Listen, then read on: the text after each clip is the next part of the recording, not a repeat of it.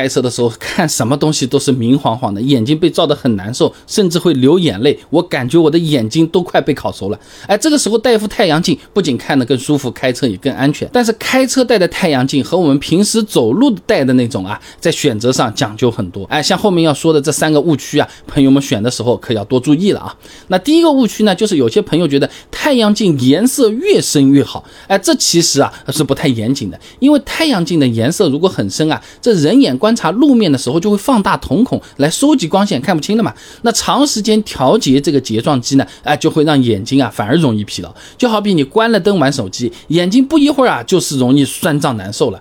而且呢，太阳镜颜色过深呢，还会影响能见度和正常看事物的颜色。哎，走路戴可能问题不大啊，但开车的时候看不清路况，看不清红绿灯，哎，这个就比较危险了啊。像国标 GPT 三九五五二点一二零二零太阳镜和太阳镜片第一部分通用。要求里面啊，就对开车用的太阳镜是有相关规定的啊。那么第二个误区呢，就是普通太阳镜和偏光太阳镜没什么区别。哎，实际上它们不仅有区别，而且区别还大得很嘞。给大家做两个小实验看看啊。那你看啊，哎，用普通太阳镜去看 logo 还是能够看到，但是透过偏光镜去看呢，反光就消失了。那接着来第二个，旋转普通太阳镜去看这个液晶屏呢，没什么明显变化。哎，但是旋转偏光镜可以看到视线明显变暗了。那之所以有这样的效果，是因为前挡上的反光和液晶屏发出来的光，它们都是属于偏正光，普通太阳镜是没有用的啊，只有加了偏光层的偏光镜，哎，它才能把它过滤掉啊。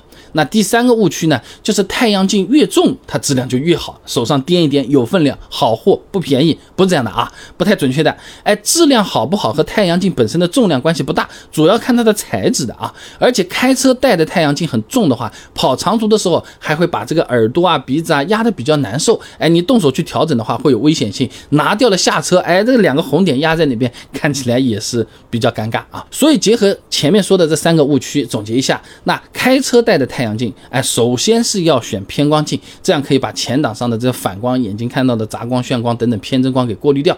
其次的话呢，偏光镜的质量要符合国标规定，重量上呢。